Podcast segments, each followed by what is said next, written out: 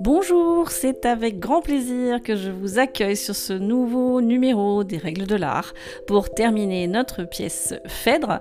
Donc nous voici arrivés au cinquième acte. Je vais juste faire un petit aparté d'introduction euh, euh, pour amorcer cette fin. Euh, pour débuter cette fin et pour vous dire que j'ai été ravie euh, de me plonger dans Phèdre, qui était, je le rappelle, une pièce que je n'affectionnais pas euh, particulièrement, mais comme quoi, eh bien, je suis contente d'avoir suivi les conseils que je donne à tous ceux qui passent le bac français cette année. et en fait, je suis en train d'enregistrer ce dernier podcast le jour même de l'épreuve écrite de français. Alors effectivement, mon cœur va en particulier à une bachelière que je connais bien, mais euh, il va aussi à tous les jeunes euh, qui sont, voilà, j'imagine, très fébriles devant les examens, devant, premier, devant cette, euh, comment dire, ce premier examen qui amène vers la vie adulte. Et le premier message que j'ai envie de leur dire, c'est bah, croyez en vous, croyez en ce que vous ressentez, croyez en ce que vous pensez, en, en ce que vous êtes capable de faire. C'est sûr que les examens ont cette ont cette particularité de, d'exercer une pression, de vous challenger, de vous donner l'impression que le chemin est tellement grand, le chemin est tellement loin et qu'on demande euh, tellement de vous alors que vous êtes encore peut-être euh, euh, dans l'envie de rester à la maison et, de pas aller à l'école. mais en fait, Peut-être que vous devriez considérer ce formidable début comme un moment où enfin vous avez le pouvoir de montrer euh, eh ben, ce que vous ressentez, ce que vous pensez, sortir un petit peu des sentiers battus et penser que l'école euh, n'est pas forcément une contrainte, mais une merveilleuse ouverture vers euh, toutes les connaissances que vous pouvez acquérir. si j'ai voulu faire ce podcast, c'était vraiment pour ça, pour communiquer euh, l'aventure extraordinaire que c'est euh, de se cultiver, d'apprendre, d'ouvrir un peu ses horizons, même si des fois euh, on vous a répété que les horizons étaient sombres, difficiles et pas pour vous. J'espère vous avoir donné l'envie et surtout la confiance dans ce que vous êtes capable de faire. Donc c'est avec grand plaisir que j'ouvre ce dernier volet de Phèdre pour vous expliquer le cinquième acte. On y est, destination finale atteinte. Nous voici dans l'acte 5 de Phèdre euh, pour ce nouveau numéro des règles de l'art. J'espère que vous avez euh, bien suivi les quatre actes euh, précédents, donc vous savez un petit peu tout ce qui se passe dans cette histoire, quels sont les principaux protagonistes. Là, on arrive à l'acte 5. Donc l'acte 5, a priori, les dés sont jetés, tout est joué. On sait, quand même que a priori, ça va être l'acte de, toutes les horreurs, puisque en général, eh ben, il faut se souvenir qu'effectivement, un drame chez Racine, ça ne se passe jamais euh, très très bien. Un drame en soi, ça ne se passe pas bien de toute façon. En tout cas, chez Racine, c'est bien pire, parce que vous allez voir, et je vais essayer de vous le, de démontrer, que Racine reste toujours d'une modernité euh, assez étonnante. Euh, ça l'air fou comme ça, quand on dit ça comme ça, de se dire qu'effectivement, les vers, cette forme archaïque, ces gars en spartiate euh, et en jupette, euh, ces gens qui se plaignent, qui font des hauts, des A, des mon Dieu, des seigneurs, euh, peuvent être pris pour des, des, gens modernes. Et en fait, ça dépend. Ça dépend de la façon dont on vous présente les choses. Euh, j'ai dit il y a, je ne sais plus dans quel, euh, dans quel numéro, qu'effectivement, euh, c'est quand même dommage des fois qu'on attende que le cinéma américain nous prenne nos héros. Et c'est vrai que tout de suite, quand on regarde Brad Pitt, ben, lui-même en spartiate et en jupette, on trouve ça beaucoup plus épique, fou et normal d'avoir envie de le regarder. Euh, dès lors qu'on vous présente un, bouquin de Phèdre, je comprends que tout d'un coup, on s'imagine que ben, tout ce qui concerne ces pièces euh, se fait de façon aussi euh, ennuyeuse, je vais dire, parce que je pourrais aller plus loin, ennuyeuse que les vidéos qu'on voit de gens qui font des vers en faisant nanana nanana nanana nanana nanana nanana Voilà, c'est sûr que écouter cinq actes de ça, ça donne pas trop envie. Donc je me suis dit, pour ce dernier épisode, afin de vous faire envie, et surtout donner aux bacheliers l'idée que, malgré tout, un exercice d'oral, ça reste de la communication, ça reste le fait que vous parlez à quelqu'un. Essayez de sortir du langage écrit. Rappelez-vous que votre examinateur, c'est quelqu'un qui a envie de vous écouter. Euh, enfin, oui, il a envie peut-être plus au bout de la journée, mais euh, en tout cas, son oreille sera forcément plus attentive si vous avez l'air de parler vraiment, de parler normalement et de parler des idées que vous avez. Euh, donc après, je pourrais vous donner plein de petits conseils éventuellement pour vous aider un petit peu. Le premier conseil, en tout cas, c'est surtout de ne pas perdre de vue que vous vous exprimez c'est-à-dire que vous n'êtes pas en train de lire, vous dites ce que vous ressentez et ce que vous pensez. Alors des fois, je concède que la forme n'aide pas. Et par exemple, les vers, c'est vrai que il faut quand même que j'aille contre votre a priori, qui est de dire bah euh, les vers, bah ça récite, c'est tout le temps pareil, c'est on comprend pas trop ce qu'ils disent et on comprend pas trop ce qu'ils pensent. Il faut avoir, c'est vrai, euh, un regard, une formation un petit peu autre pour se rendre compte que les vers de Racine, bah, en fait, c'est de l'action. Et là, pour introduire un petit peu l'acte 5, je vais vous demander de remonter un tout petit peu dans l'acte 4. Ça va nous permettre de faire un petit euh, previously. Et vous souvenir qu'effectivement, on a une scène dont je vous ai parlé, qui est la scène qui oppose Thésée à Hippolyte, qui est assez violente. Puisque euh, Thésée complètement fou furieux. Euh, c'est sûr qu'apprenant que son fils aurait agressé sa belle-mère euh, alors que lui était en voyage, euh, il, est un petit peu, il est un petit peu furieux. Mais Thésée n'écoute rien des excuses de son fils et va continuer dans cette fureur. Donc imaginez juste deux secondes que bah, je ne sois pas, euh, je ne sois pas euh, la, prof de théâtre que je suis avec la voix de, dame, la voix de dame, la voix de femme que j'ai. Imaginez effectivement que je pourrais être un comédien, euh, je ne sais pas, prenez un exemple de comédien que vous trouvez un petit peu viril, un petit peu impressionnant, qui aurait, voilà, je ne sais pas, la cinquantaine à peu près, et qui dirait à son fils d'une façon terrible, traître. Tu prétendais qu'en un lâche silence, Phèdre ensevelirait ta brutale insolence Il fallait, en fuyant, ne pas abandonner le fer, qui dans ses mains aide à te condamner. Ou plutôt il fallait, comblant ta perfidie, lui ravir tout d'un coup la parole et la vie. Le fer dont il parle, effectivement, c'est l'épée dont on a parlé euh, maintes fois euh, sur les podcasts précédents. Donc vous voyez bien que dans ces vers, il peut y avoir une véritable agressivité. Moi là, je suis juste derrière mon micro, mais si je devais le mettre en scène et si je devais mettre un, comédien en scène, je lui je l'obligerais à montrer que effectivement ces vers sont violents, ces vers se veulent traduisent une violence et ne sont pas juste un truc mou et récité. Hippolyte à son tour lui répondait avec son, son innocence et son, son incrédulité, pas sa crédulité, c'est pas la même chose, d'un mensonge si noir, justement irrité, je devrais faire ici parler la vérité, Seigneur. Et en gros, il dit, franchement, c'est tellement horrible ce que vous me dire, ce mensonge est tellement, euh, tellement nul. Euh, je devrais parler, je devrais vous dire la vérité mais je supprime un secret qui vous touche.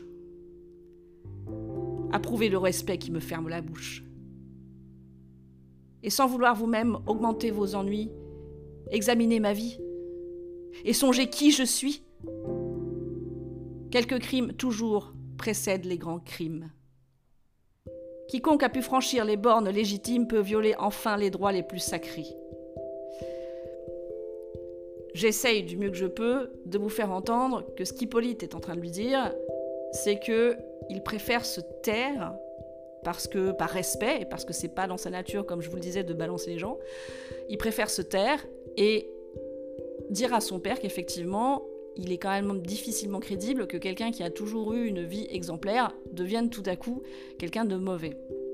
Sauf qu'effectivement, comme je vous l'avais dit, Thésée, toujours aveuglé par, euh, par sa colère, va continuer, continuer, continuer de l'accuser. Donc là, on était à l'acte 4. Donc ça, c'était juste un petit passage pour vous inviter à essayer, quand vous lisez, d'oublier que ces vers s'enchaînent, s'enchaînent, s'enchaînent, s'enchaînent sans véritable sentiment. En fait, euh, il faut savoir que nous, en tant que comédiens, on essaye après, une fois qu'on a ce texte à plat sur un papier, ce qu'on appelle le mettre debout. C'est-à-dire qu'en fait, le, fait de jouer la comédie, c'est mettre le texte debout. Il faut vous imaginer qu'effectivement, ce texte, il va s'incarner dans des gens. Donc il va se mettre debout face à vous.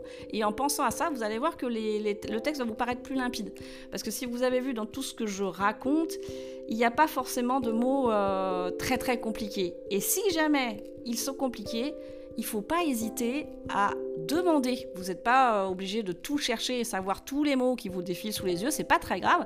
L'essentiel, c'est de comprendre l'action essentielle. Donc voilà, je vous exhorte voilà, à lire le, la, euh, Racine autrement et à vous pencher autrement sur le sujet. Du coup, voilà, je vais pouvoir commencer l'explication de l'acte 5. Euh, l'acte 5 qui donc va être le, fameux acte où bah, tout va aller de mal en pire. Euh, l'acte 5 commence assez mignonnement où on voit euh, et Hippolyte réunis, tel un petit couple.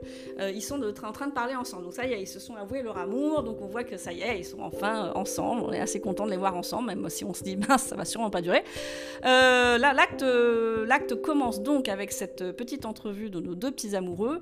Et en fait, En femme qui prend les choses en main, euh, essaye de convaincre Hippolyte de, bah, de, raconter la vérité. Elle se dit c'est pas possible, vous pouvez pas accepter ça, euh, vous pouvez pas accepter de vous taire et, vous retrouver euh, dans, un, dans, un tel, merdier, je dirais. Hippolyte refuse, Hippolyte refuse parce qu'il dit non mais il est hors de question que je démonte mon père, le truc est, tellement horrible, je peux pas lui faire ça. Et toujours pareil, comptant sur son honneur, il essaye de se dire bon bah de toute façon je préfère compter sur mon honneur pour éclaircir la chose. Mais en secret, ils vont faire un truc euh, assez mignon, je dois dire. Ils vont se dire bon bah de toute façon, euh, vu, la situation où on est, euh, il est hors de question qu'on puisse vivre ici. Donc Hippolyte veut s'en aller. Il veut pas emmener Arissi avec lui parce qu'il pense que ça va, la, ça va la desservir. Finalement, Arissi parvient à le convaincre et ils conviennent tous les deux. Et ça rappelle nos chers Roméo et Juliette. Voilà une autre œuvre que j'aimerais vous décortiquer aussi. Euh, à l'image de Roméo et Juliette, ils vont se promettre de se retrouver ailleurs pour pouvoir se marier. Donc euh, on se dit, chouette, ça va peut-être bien finir. Non, en fait, on n'est pas si dupe et on sait que ça va pas bien finir du tout. Donc Hippolyte s'en va. Euh, se promettant effectivement de, retrouver Arissi euh, quelques temps plus tard. Arissi, elle, se retrouve face à Thésée. Et là, dans cette scène, dans les, dans les scènes suivantes, on va se dire, mais mon Dieu, la pauvre petite euh, jeune première, elle se, retrouve face à ce dragon horrible, ce, type complètement euh, colérique, comment elle va faire? Et alors le truc qui est génial et que je voudrais remettre un peu à l'ordre du jour, c'est que on a beau dire que les auteurs ne font pas de place aux femmes, euh, je tiens à dire que M. Jean Racine a écrit peut-être les, plus beaux rôles féminins de la littérature française. Euh, dans ses pièces, en général, ce sont les femmes qui ont les rôles les plus presque les plus importants. Il n'y a jamais eu autant de femmes, je pense, dans pas mal de pièces, euh, pas mal de pièces. Et vous allez voir que Harissi, loin d'être une jeune fille effacée, eh ben, elle va tenir tête à ce roi qui semble voilà, si autoritaire sur tous les autres. Il est autoritaire sur son fils, il est autoritaire sur sa femme, sur les suivantes, etc. Mais face à Harissi, c'est elle qui va le faire douter. Et elle va lui dire ces quelques lignes. Et comment souffrez-vous que d'horribles discours d'une si belle vie osent noircir le cours? Avez-vous de son cœur si peu de connaissance Discernez-vous si mal le crime et l'innocence faut-il qu'à vos yeux seul un nuage odieux dérobe sa vertu qui brille à tous les yeux? C'est trop le livrer à des langues perfides. Cessez. Repentez-vous de vos voeux homicides. Craignez, Seigneur, craignez que le ciel rigoureux ne vous haïsse assez pour exaucer vos voeux. Souvent, dans sa colère, il reçoit nos victimes. Ses présents sont souvent peine de nos crimes. Thésée lui répond Non, vous voulez en vain couvrir son attentat. Votre amour vous aveugle en faveur de l'ingrat. Mais j'en crois des témoins certains, irréprochables. J'ai vu, j'ai vu couler des larmes véritables. On voit donc que Thésée, loin d'écouter euh, cette petite jeune femme qui essaye de le convaincre, continue de croire Phèdre. Donc il pense que les larmes de Phèdre, effectivement, sont véritables. Vous avez vu que j'ai vu, j'ai vu couler des larmes véritables, c'est quand même pas difficile à comprendre. Arissi, maintient son, idée. Elle veut vraiment secourir Hippolyte. Elle lui répond Prenez garde, Seigneur. Vos invincibles mains ont de monstres sans nombre affranchi des humains. Mais tout n'est pas détruit. Et vous en laissez vivre un. Elle a envie, elle crève d'envie de dire que c'est Phèdre, ce fameux monstre. Euh, mais trois petits points, encore une fois, dont j'ai parlé maintes fois, les trois petits points montrent que du coup, en fait, elle va s'arrêter, elle va hésiter, elle va se reprendre, parce qu'effectivement, elle a promis et elle a vu que Hippolyte tenait absolument à ce qu'on ne demande pas son père. Et elle enchaîne Votre fils Seigneur me défend de poursuivre. Instruite du respect qu'il veut vous conserver, je l'affligerais trop si j'osais achever. Et en fait, elle dit Voilà, je préfère renoncer, je préfère ne rien dire, et je vais, garder le silence, même si franchement j'ai envie de tout balancer. Arissi donc aussi euh, s'en va. On a dans la scène suivante un petit monologue où Thésée se met à douter. Apparemment, euh, a réussi son truc, elle a quand même réussi à le faire un petit peu vaciller. Et il se dit mince, qu'est-ce que je vais faire? Bah, Je vais consulter Eunon, allons lui redemander euh, pour en savoir un peu plus. Sauf que dans le fameux truc où il y a toujours un personnage qui déboule pour vous faire changer l'action, c'est Panop qui déboule et qui vient, euh, et qui vient donc annoncer à Thésée que Non est morte. Enfin, Non, elle n'est pas morte, c'est-à-dire que prise, enfin si elle est morte, mais prise par le remords, prise par la culpabilité, et par le fait surtout que Phèdre l'a rejeté salement, ça vous vous souvenez de la tôle de, de, de, de Non dans, l'acte précédent, elle est allée se noyer, elle est allée se, prendre un bain de mer et elle n'est jamais revenue. Bref, euh, du coup il apprend ça. Mais il lui apprend aussi que Phèdre est complètement en train de perdre les boules, de, péter un boulon. C'est-à-dire que Phèdre et dans un état euh, apparemment de semi-démence, elle prend ses enfants contre elle, elle commence à se dire qu'elle a envie de vivre pour ses enfants, elle se lamente et ça. Et en fait, oui, elle semble, elle semble complètement euh, perdre la boule. Donc Thésée, il en est à un point où euh, tout le monde apparemment le fuit. Thésée, c'est quand même le mec qui, à chaque fois qu'il parle avec quelqu'un, la personne finit par se tirer. et il vient d'apprendre donc que Non est morte et que Phèdre, bah, Phèdre ça n'a pas l'air d'aller, ça pas l'air d'être la joie, quoi. Mais Théramène, qui est le confident, ou plutôt l'instructeur d'Hippolyte, arrive enfin. Et c'est lui, en fait, qui va, en gros, avoir le mot de la fin, c'est-à-dire que c'est le célèbre récit de Théramène, une espèce de, monologue extraordinaire qui démontre bien que Racine avait tout compris, c'est-à-dire que plutôt parce que bah, il n'avait pas les moyens de faire des super effets spéciaux, et ben il faisait en sorte d'écrire et de mettre dans la bouche euh, de ses héros les récits incroyables qui devraient en fait vous faire voir que Racine, déjà, lui, dans son imagination, avait des images à la Ridley Scott. Il avait des images à la Gladiator. Il avait des images extraordinaires de combats, de monstres. Et effectivement, quand vous lisez le récit de Théramène, il faut vous dire que Racine, ça peut être aussi pris comme euh, des récits d'action. Ça peut être aussi pris comme des récits, euh, oui, de d'épouvante. Ça a ce côté aussi mystique où il y a des monstres qui apparaissent, des luttes sanglantes, etc. Et des héros. Et donc c'est Théramène qui va raconter dans son récit la mort d'Hippolyte, puisqu'effectivement, eh ben, je suis désolée, mais ça va pas bien se passer. Euh, le beau gosse de la pièce, eh ben, il s'est fait, il s'est fait zigouiller. Et donc Théramène arrive et il raconte. À peine nous sortions des portes de Trézène. Il était sur son char. Ses gardes affligés imitaient son silence, autour de lui rangés. Il suivait tout pensif le chemin de Mycène. Sa main sur les chevaux laissait flotter les rênes. Ces superbes coursiers qu'on voyait autrefois pleins d'une ardeur si noble obéir à sa voix, l'œil morne maintenant, et la tête baissée semblait se conformer à sa triste pensée. Visiblement, Hippolyte est parti, euh, pas très heureux, euh, un peu tristoun, s'exiler de voilà, loin de son père, etc. Mais attention, là, on va sortir de ce récit un petit peu euh, un petit peu posé qui nous décrit la situation. On passe dans l'action et Théramène continue en disant Un effroyable cri, sorti du fond des flots, désert en ce moment a troublé le repos. Et du sein de la terre, une voix formidable répond en gémissant à ce cri redoutable. Jusqu'au fond de nos cœurs, notre sang s'est glacé. Des coursiers attentifs, le crin s'est hérissé. Sur le dos de la plaine liquide s'élève à gros bouillon une montagne humide. L'onde approche, se brise et vomit à nos yeux parmi des flots d'écume un monstre. Furieux. Tout d'un coup, On ne sait pas d'où surgit un monstre apparemment euh, horrible. Voilà, c'est tout ce que ça dit, hein, ce que je suis en train de vous lire. Il va y avoir une description après du monstre, et je vais vous inviter à me suivre. Donc, parmi des flots d'écume, un monstre furieux. On vient de le, on dire.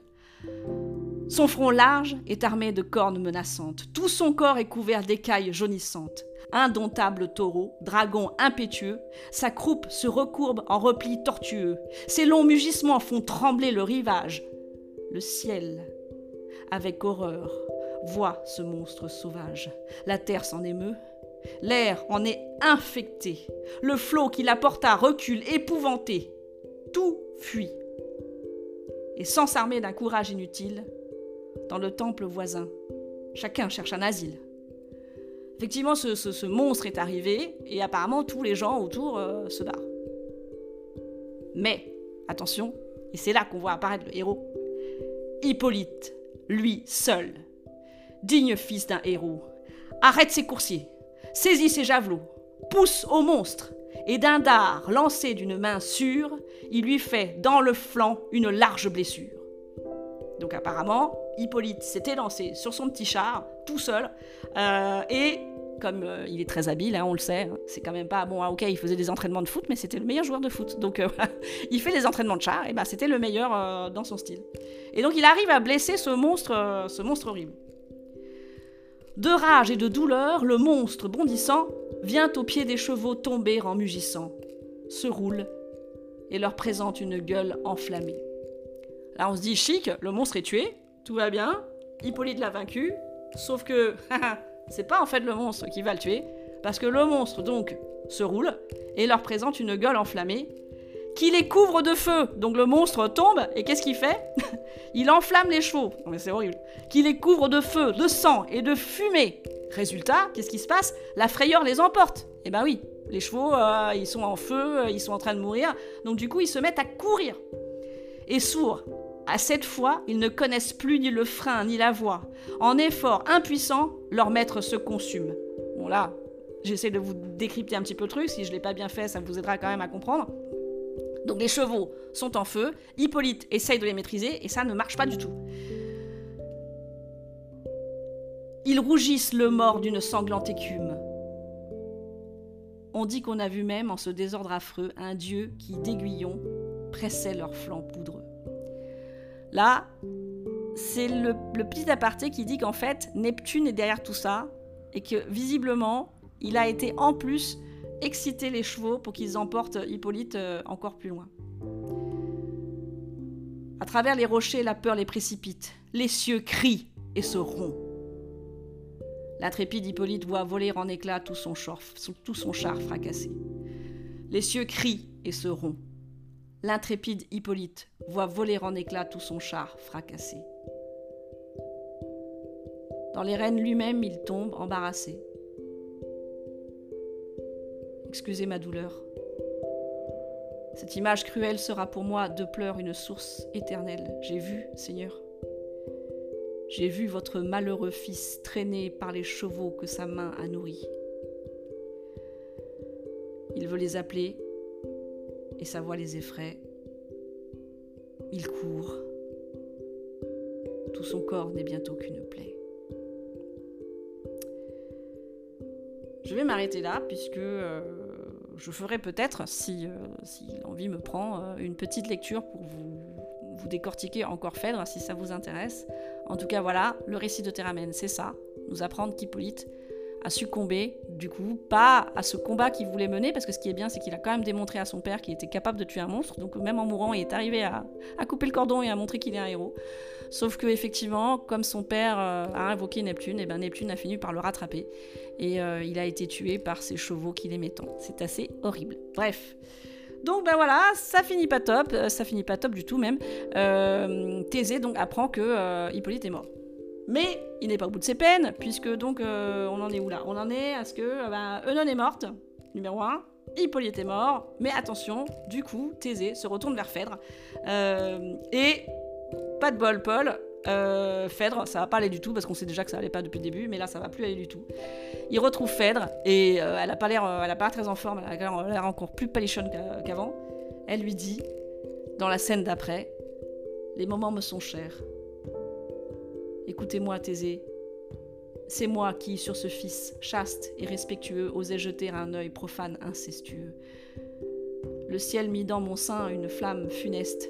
La détestable nonne a conduit tout le reste. Elle a craint qu'Hippolyte, instruit de ma fureur, ne découvrit un feu qui lui faisait horreur. La perfide, abusant de ma faiblesse extrême, s'est hâtée à vos yeux de l'accuser lui-même. Elle s'en est punie en fuyant mon courroux, à chercher dans les flots un supplice trop doux.